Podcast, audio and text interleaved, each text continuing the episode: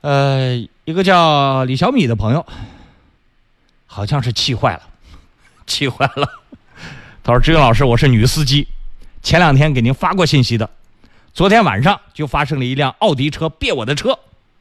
哎呦，我打断一下啊，关于别车这个事儿呢，呃，经常有车友发视频向我这投诉，呃，但是我在接待投诉过程当中遇到的各种，呃。”各种这个这个，就是被打岔掉的一些事情，导致这些投诉最终没有抓住当事人的这样的情况也是有的。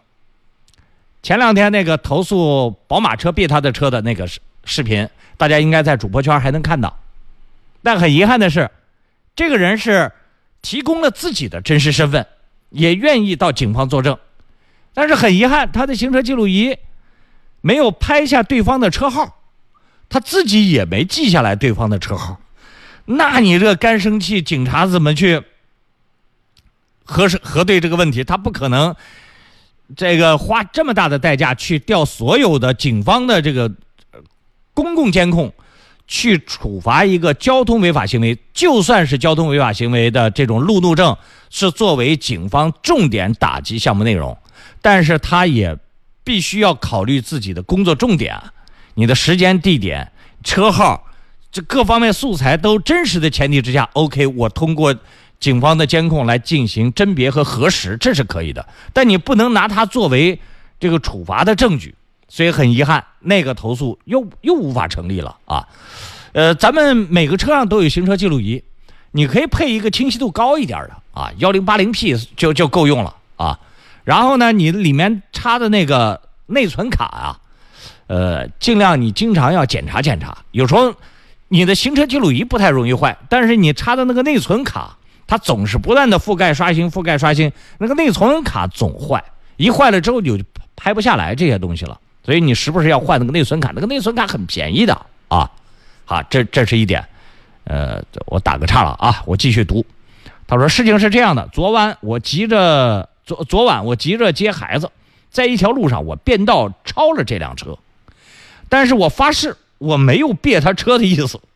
然后红灯变绿灯之后啊，这个奥迪车就突然从我右边别过来，当时把我吓死了。然后又别了我好几次，还把窗户打开骂我。我把窗户打开也骂他了。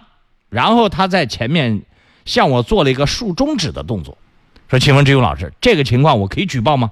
但是我的行车记录仪质量不好，没拍到对方的车牌号码。哎呀，你跟我们那个前面那个问题是一样的哈。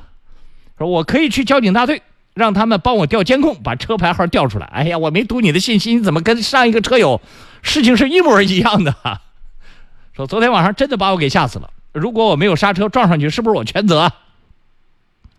然后他又留了一留了一条话，说：“志勇老师，我下午去了交警十大队。”十大队的工作人员让我写了一个情况说明，然后让我在家等消息，说估计时间要比较长，因为有时候车主不会去处理，那是不是要等于没下文了？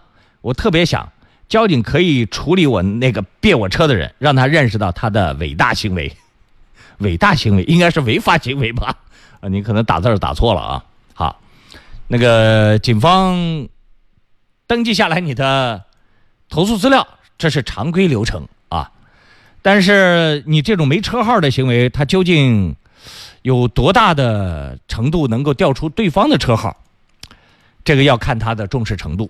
你那个视频我没看，小邵，你看一下他那个视频，是否符合那种恶劣的路怒症的那种特点啊？如果你你你不你也不愿意看的话，你把它发到智勇在线公众微信号下方的那个主播圈。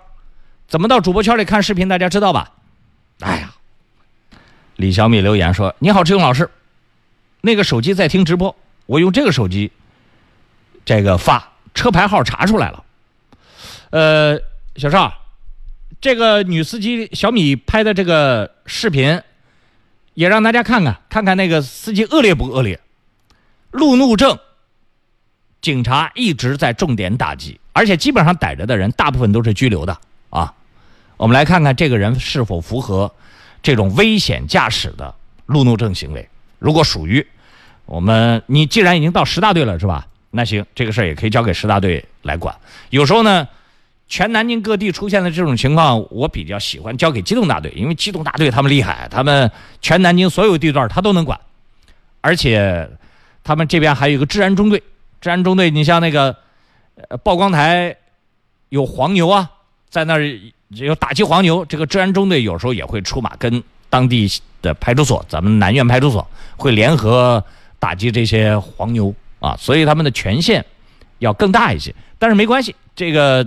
辖区交警大队，他有时候查起来更快一些，啊，因为他们可以调到本辖区内的所有的监控视频，他们行驶速度更快。